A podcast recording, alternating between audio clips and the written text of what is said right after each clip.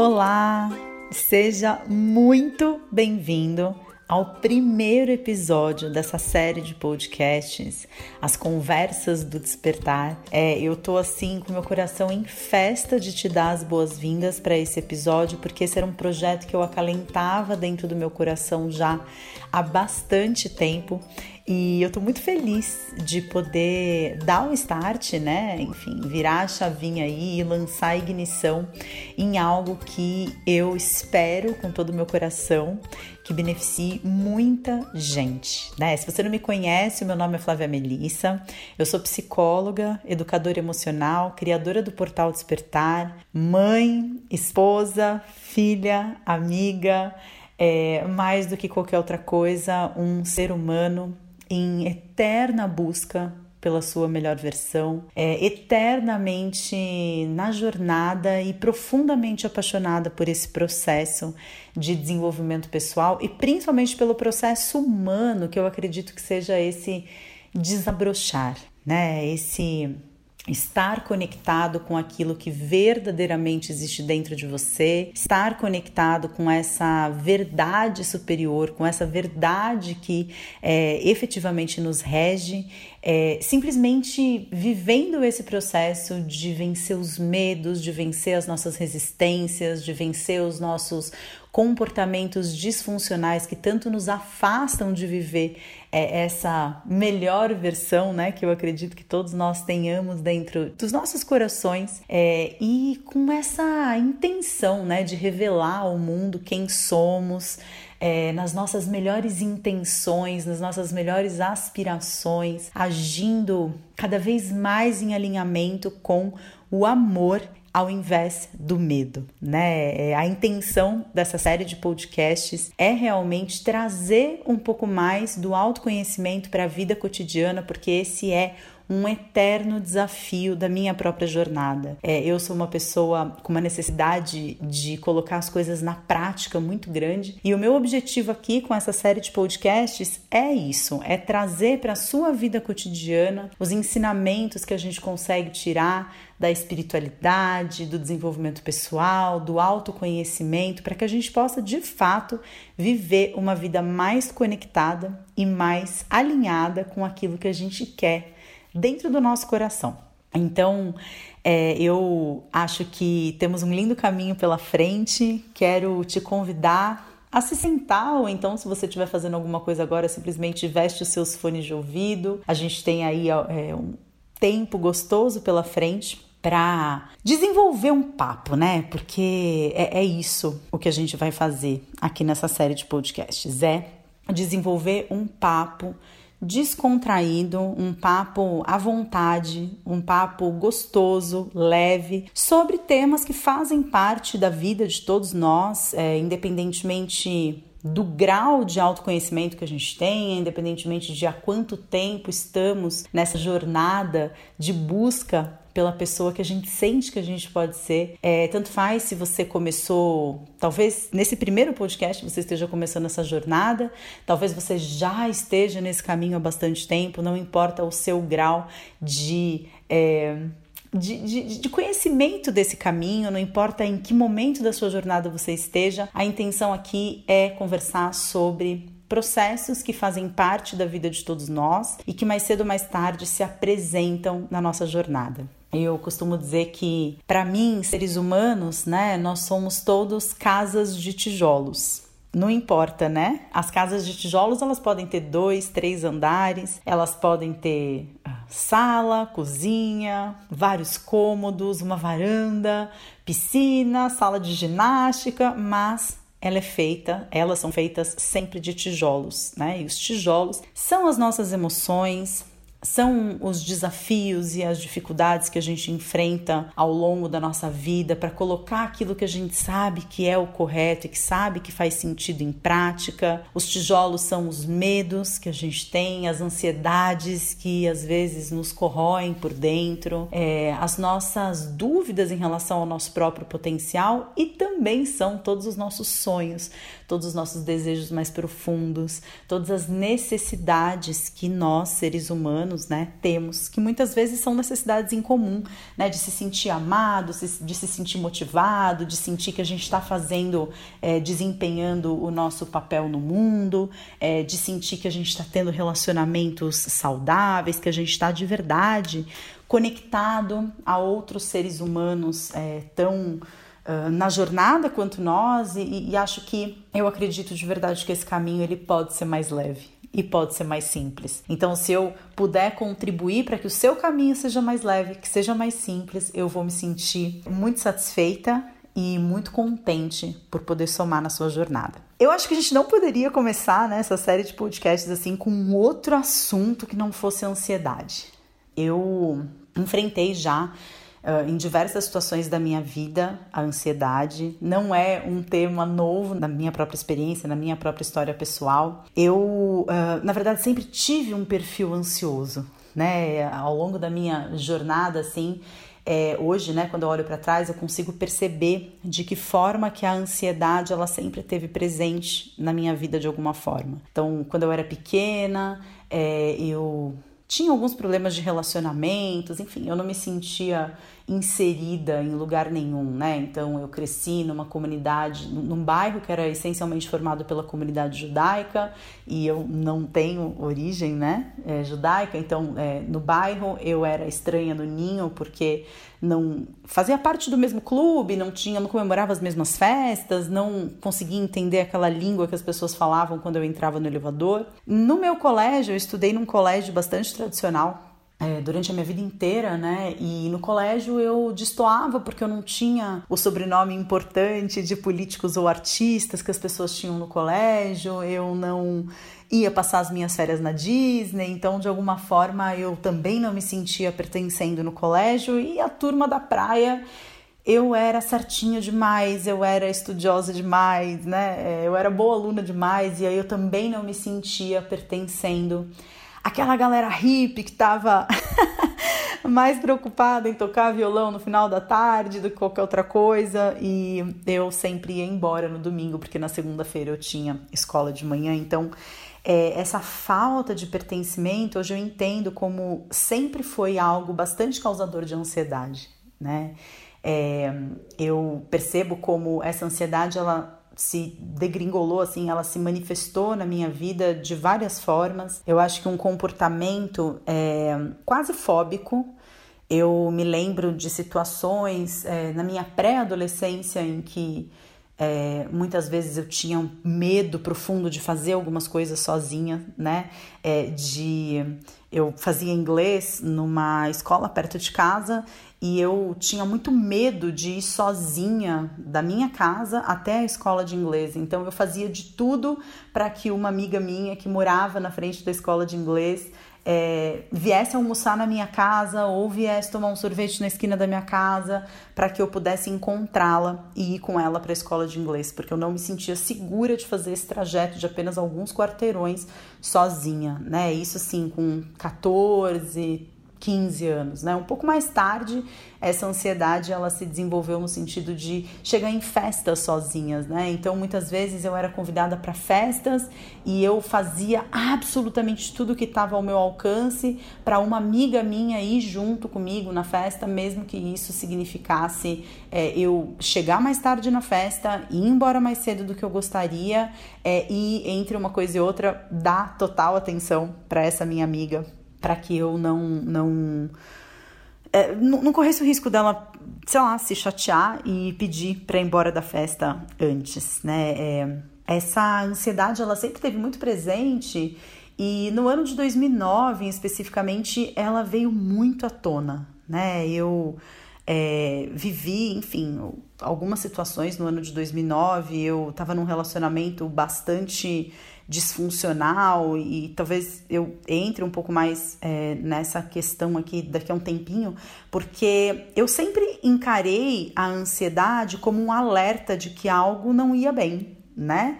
Quando eu tive essas crises de ansiedade generalizada, de acordar às 5 horas da manhã, às 4 horas da manhã, completamente sem motivo, suando frio, com boca seca, com é, calafrios pelo corpo, é, no ano de 2009, eu tive essa ponderação de olhar para meu para minha vida e entender que a ansiedade ela trazia uma percepção de que algo não ia bem na minha vida, né? E aí recentemente, recentemente mesmo, assim, alguns meses atrás, eu fui convidada para dar uma entrevista para um aplicativo é, que se dedica, né, a ajudar as pessoas nos seus próprios processos de ansiedade. E eu dei essa entrevista num dia e reafirmei, assim, né, com bastante ênfase, tudo isso que eu estou comentando aqui com você, é, falando sobre como a ansiedade ela é um alerta, sobre como a gente precisa olhar para a nossa vida e entender o que está acontecendo e por que, que a gente é, tá de repente desencadeando essa ansiedade, né? É algo muito assim, né? Que fazia muito sentido, muito bonito, muito é, elaborado e simplesmente no dia seguinte eu acordei me sentindo ansiosa, absolutamente sem motivo, absolutamente sem explicação, né? É, então eu quero aqui compartilhar Nessa parte 1, né, e na próxima parte, no segundo episódio desses, dessas nossas conversas do despertar, eu quero compartilhar com você o que eu aprendi, o que eu percebi a meu próprio respeito e também aquilo que eu conheço do tema ansiedade em função de ser psicóloga, em função de ter essa formação é, mais tradicional na compreensão é, das emoções humanas, mas que eu acredito ser uma formação que me dá bastante apoio, bastante sustentação e bastante é, especificidade mesmo na compreensão de determinadas terminologias, que é um pouquinho do que eu queria conversar nesse primeiro episódio, nessa parte 1 do nosso Conversando sobre Ansiedade. E eu acho que talvez a primeira coisa que seja interessante de falar aqui é do que, que a gente está falando, né? Do que, que eu quero falar. Quando eu falo de ansiedade, ao que, que eu estou me referindo, porque todo mundo já se sentiu ansioso. Né? Todo mundo já se sentiu ansioso antes de uma festa, antes de uma entrevista de trabalho, antes de apresentar um, um, enfim, algo em alguma reunião, falar em público, é, esperando o resultado de um exame de saúde ou esperando o telefone tocar. Todo mundo já viveu algum tipo de ansiedade, né? E a definição de ansiedade vai muito por esse caminho mesmo, né? Que a ansiedade é um estado psíquico de apreensão ou de medo provocado por essa ideia, né? É, pela antecipação de uma situação que a gente enfrenta é, internamente como desagradável ou perigosa. Né? Essa é a definição, se você jogar no Google o que é ansiedade, essa vai ser a definição que você vai encontrar. E a própria palavra ansiedade, ela vem do latim anxietas, que significa angústia, né? É, que, que, também tem a ver com perturbado, com pouco à vontade, com sufocado. E se você já sentiu ansiedade de uma forma um pouco mais intensa em alguma vez, em alguma situação na sua vida, é essa sensação de sufocamento, essa sensação de estrangulamento que parece que eu eu preciso respirar fundo o tempo todo porque parece que me falta o ar, é uma é, é, é um dos sintomas físicos de ansiedade mais proeminentes, né, e mais perturbadores, porque o quadro de ansiedade ele vem acompanhado de sintomas de tensão, né, é, e esse foco de perigo antecipado ele tanto pode ser interno quanto externo. É, até certo ponto, assim, tem várias correntes que dizem que a ansiedade ela é uma reação natural do ser humano que é muito útil no processo de adaptação ou de reação diante de situações de medo ou de expectativa. Quando você está ansioso, você tem é, biologicamente, bioquimicamente acontecendo no seu corpo, a descarga de um monte de hormônios e de um monte de substâncias é, químicas no seu corpo que te preparam para aquele aquela situação de luto ou fuga né? Então, ou eu fico e eu enfrento esse medo, eu enfrento esse inimigo, eu enfrento esse animal selvagem, eu vou pro pau, ou então eu saio correndo, né?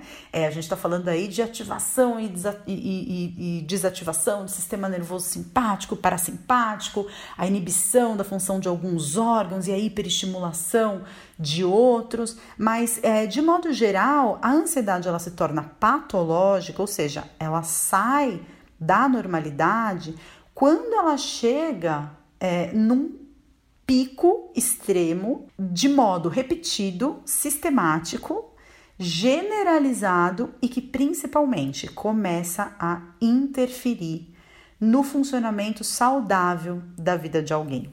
É, existem vários tipos de ansiedade. A gente pode falar da ansiedade generalizada, que é essa preocupação excessiva com situações rotineiras da vida, né? Então, com o trânsito, com o trabalho, com a fila do banco, com é, enfim, algo que você, é, da sua vida cotidiana, que você gostaria que acontecesse de uma determinada forma é, e, e, e, a coisa não acontece. Por exemplo, você vai dormir com medo do despertador não tocar e isso perturba o seu sono, porque o tempo todo você está acordando é, num estado de apreensão muito intenso pelo medo do despertador não tocar.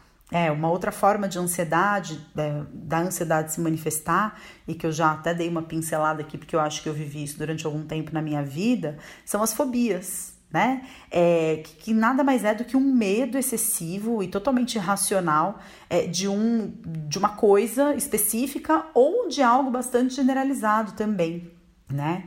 É, a ansiedade também ela pode se manifestar com sintomas de pânico, é, com comportamentos obsessivos compulsivos, né? E aí tem aquele filme maravilhoso, é, como é que é o nome daquele filme do Jack Nicholson?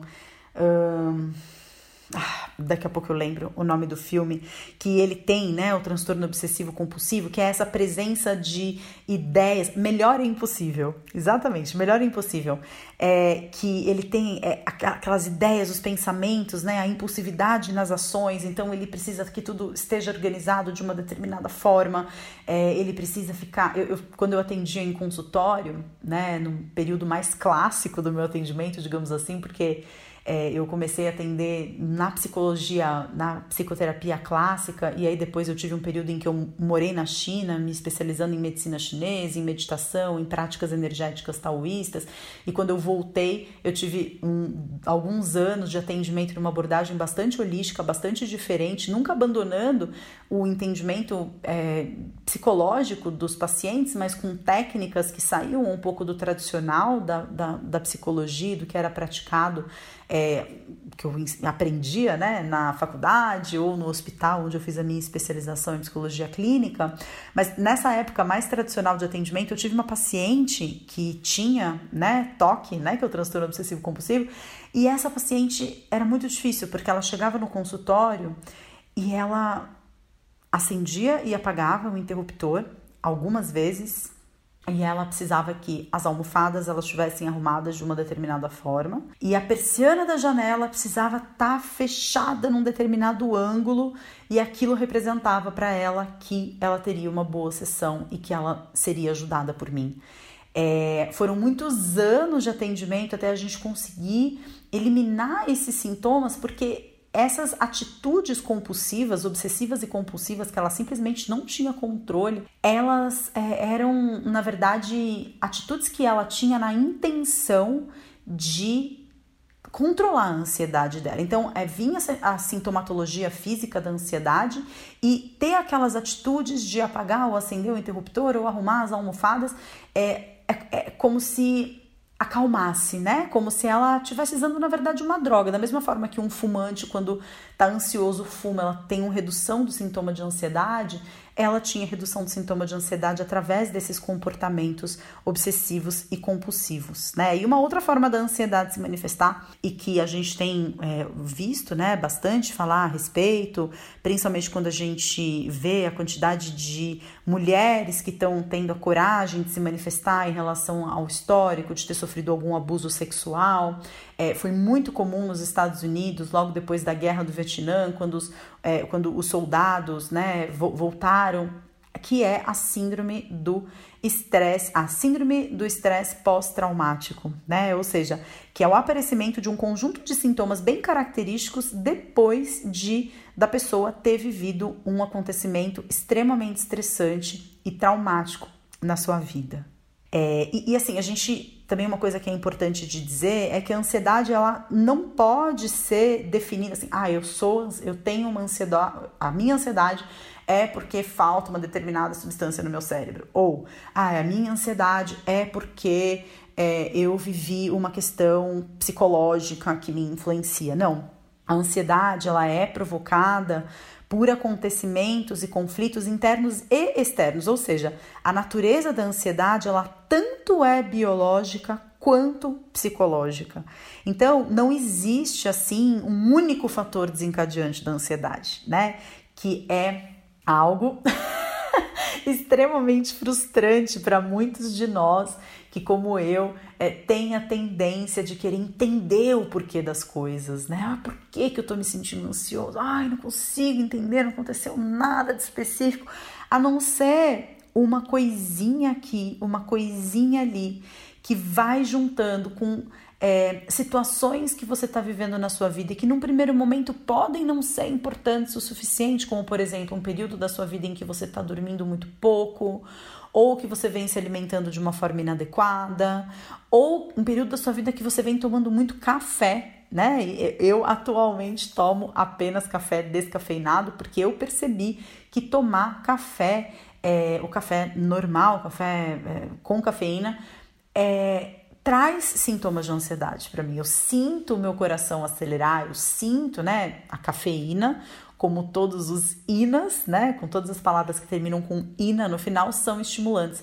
E para uma pessoa que tem uma tendência ansiosa, qualquer tipo de estimulante pode trazer sintomas físicos que são muito semelhantes aos sintomas da ansiedade. Então é algo muito desagradável, né? É como se você, em vez de você, o mais correto seria para uma pessoa com sintoma de ansiedade, você tomar um chá de camomila e não tomar um café, né? Que vai te induzir, que vai é, colocar uma lupa de aumento em cima de sintomas que você já está tendo sem aquele estimulante atuando no seu organismo.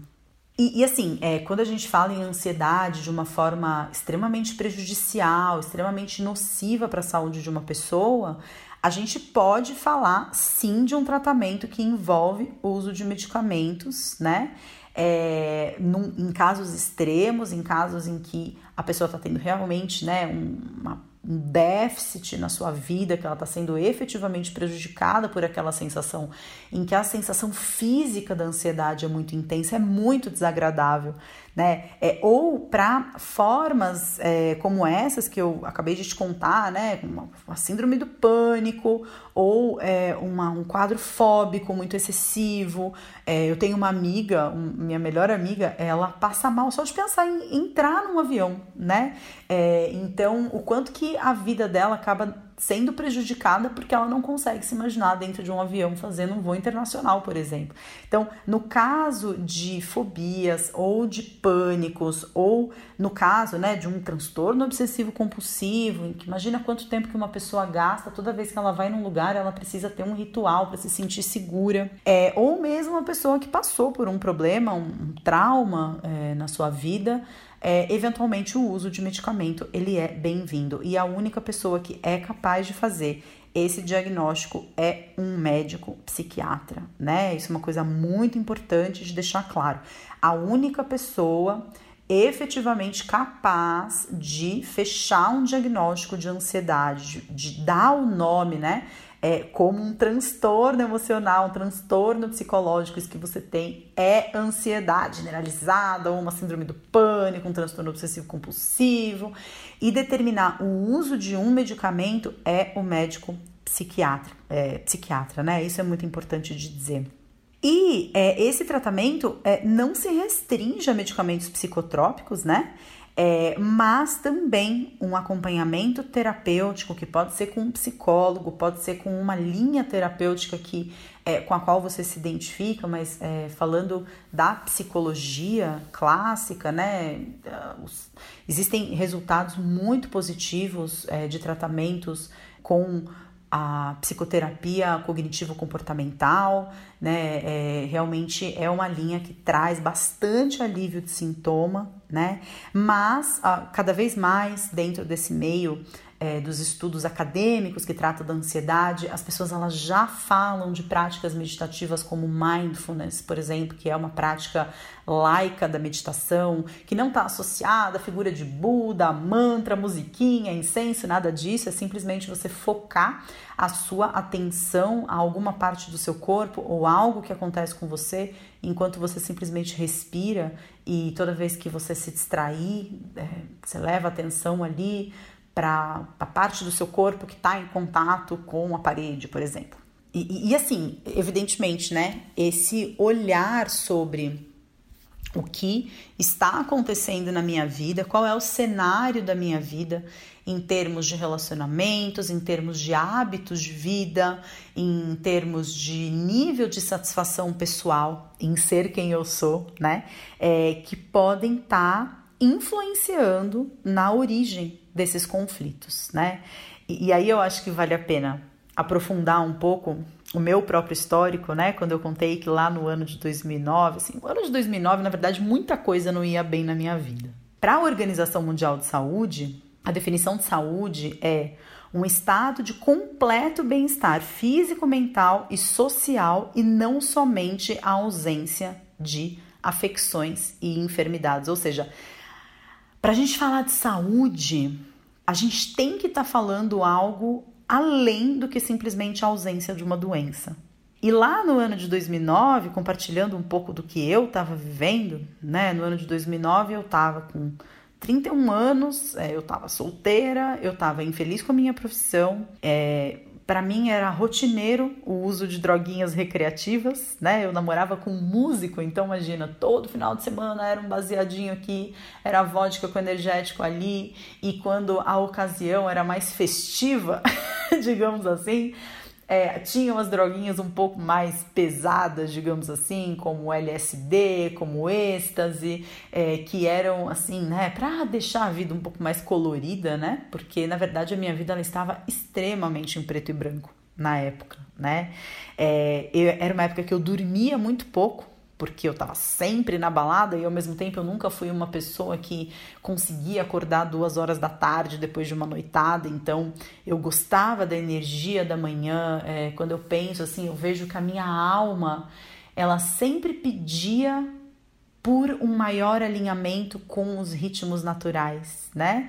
É, então, por mais tarde que eu fosse dormir, a minha alma, eu me acord... eu acordava espontaneamente, ainda no período da manhã, com aquela luz característica da manhã. Você queria me ver mal, era quando de repente eu acordava uma hora da tarde, naquele abafamento. Eu morava na praia na época, aquele abafamento daquela casa de madeira, aquele calor, acordar suada, de ressaca, meio-dia, uma hora tendo que sair da cama, era assim o um inferno na Terra. É, então é, eu vejo que eu tinha um relacionamento extremamente problemático com esse namorado. Enfim, a minha infelicidade ela era generalizada, né?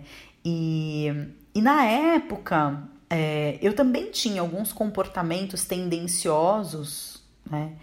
Que na, eu, eu, eu não entendia dessa forma, mas eu acho que também a gente vai falar um pouquinho sobre isso é, nos próximos episódios, mesmo é, naqueles que não forem especificamente sobre ansiedade, mais cedo ou mais tarde a gente vai acabar falando de algumas dinâmicas é, que também são comuns a, todas, a, a, todos nós, dinâmicas de comportamento, dinâmicas de relacionamento, mas quando a gente fala né, especificamente sobre ansiedade, independentemente da quantidade de dinâmicas de relacionamento, de comportamento, de pensamento, de sentimento que a gente tenha e que acabam sendo disfuncionais de alguma forma, é, com relação específica à ansiedade, eu posso é, olhar quatro comportamentos em específico, que são comportamentos é, que quando a gente tem, são comportamentos que nos tiram totalmente do agora e nos jogam assim é, nos braços da ansiedade, né? Porque a ansiedade é isso, é, é quando você perde a conexão com o momento presente, né? Você perde a conexão com o que está acontecendo no seu aqui e agora e de repente a sua conexão ela se transforma, ela, ela se resume a uma não presença no aqui e agora, é, eu não tô dentro do meu corpo, eu não tô nesse cenário do aqui agora, eu tô dentro da minha mente e a mente ela só existe no tempo. A mente nunca está no momento presente. A menos que você esteja meditando, a menos que você esteja absolutamente focado, por exemplo, em fazer algum trabalho, é, totalmente presente do que você está fazendo, é muito difícil da nossa mente estar no momento presente. Na grande maioria das vezes, a nossa mente ela está no futuro, né? E quando eu morei na China, eu tive um mestre que dizia exatamente isso, que é, a nossa mente vive no tempo. Quando ela se foca no passado, a nossa tendência é desenvolver depressão. Quando ela se foca no futuro, a nossa ansiedade, é, a nossa tendência é desenvolver ansiedade, né? Que quem está no momento presente é o nosso coração, é ele que bate a cada instante no aqui e agora e é no aqui e agora que está a cura para todos os males da mente, porque se é esse movimento de vai e vem né, do passado para o futuro que traz esses conflitos, que traz o sofrimento, a saída é a volta para o momento presente, né? É, e, e, a gente vai falar muito sobre isso ainda em diversos assuntos, porque eu acho que realmente o viver no aqui e agora é a única. Se a gente, se a gente pudesse resumir todo o aprendizado da espiritualidade, do autoconhecimento em uma única atitude para ser colocada em prática, exatamente neste momento, é estar no aqui e agora. Porque quando a gente está no aqui e agora, quando a gente é capaz de estar com os dois pés no momento presente, não tem depressão, não tem ansiedade, a gente tem só aquilo que a gente está sentindo, que quando a gente se abre para sentir, naturalmente se transforma em alguma outra coisa, e, e, e assim sucessivamente, né? Então o trabalho é sempre realmente voltar para o momento presente, né? Então é justamente esse o primeiro desses quatro comportamentos que eu acho que são os mais comuns quando a gente fala de ansiedade. É, o primeiro é a gente está com foco no futuro. Né? A gente está olhando para alguma coisa que a gente quer muito que aconteça e ainda não aconteceu, ou a gente está sofrendo porque a gente não quer que alguma coisa aconteça no futuro e a gente está num estado de apreensão e de angústia muito grande pela expectativa disso acontecer. O segundo comportamento que a gente tem e que desemboca na ansiedade é a necessidade de controle que, que, se relaciona com esse foco no futuro, mas por que, que eu tô com o foco no futuro e eu tenho medo que uma coisa que eu não quero que aconteça, aconteça, ou é, eu quero que uma coisa aconteça e eu tenho medo dela não acontecer? Eu tô tentando controlar o incontrolável. Eu tô tentando controlar o que ainda não aconteceu, né? E isso é algo que faz muito parte do comportamento do ansioso e é algo que nos arremessa nos braços da ansiedade. O terceiro comportamento é o perfeccionismo, né? Então, tudo aquilo que eu faço tem que ser perfeito. Eu preciso, no meu trabalho, corresponder às expectativas dos meus colegas de trabalho, do, do meu chefe, de uma forma totalmente perfeita. É, nas minhas relações, eu preciso ter posturas muito corretas com as pessoas. Eu não posso, é, com perdão da expressão, dar um peido fora do pinico, né? É, e essa. Um, essa necessidade, né, que também tem a ver com a necessidade de controle, né, das coisas acontecerem, das coisas saírem quando depende de mim, é, do jeito que eu acho que tem que sair e é sempre sem falha, é sempre sem defeito, é, é algo também que, nossa, é, é uma. Acho que quando eu olho para as minhas tendências, eu acho que essa questão do perfeccionismo é algo que tem muito a ver com as minhas próprias é, razões de me sentir ansiosa de vez em quando na minha vida, né? E um quarto comportamento que é a evitação de riscos, né? Então, eu quero que as coisas aconteçam do jeito que eu quero que aconteçam, porque eu não quero correr o risco, eu não quero sair da minha zona de conforto, então eu evito entrar em contato com o risco e a ansiedade, ela me sinaliza que tem um risco acontecendo. A ansiedade, ela me sinaliza, né? Essas quatro é, características, na verdade, elas estão muito relacionadas, né?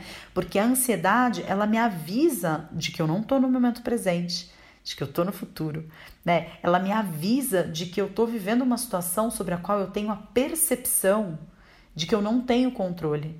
Né? É, ela me avisa de que eu tô com um grau de expectativa das coisas acontecerem de uma determinada forma, um grau de expectativa extremamente elevado, e ela me avisa de que eu estou sentindo algo como um risco em potencial. É, e, e eu acho que um quinto comportamento que está muito associado à ansiedade e a tudo isso, né? Talvez ele fosse a raiz desses quatro comportamentos anteriores, que é o medo. Né? E eu gosto de pensar no medo como o oposto do amor, né? Porque eu não acho que o oposto do amor seja o ódio. Eu acho que quando a gente pensa em amor, né? Quando você pode fazer esse exercício de fechar os seus olhos e talvez postar o seu corpo, né? É, expressar com o seu corpo o que, que é esse amor. Como que eu me sinto quando eu tô é, amando alguém, quando eu tô amando uma situação, quando eu tô dizendo sim, né? Porque o amor é um grande sim.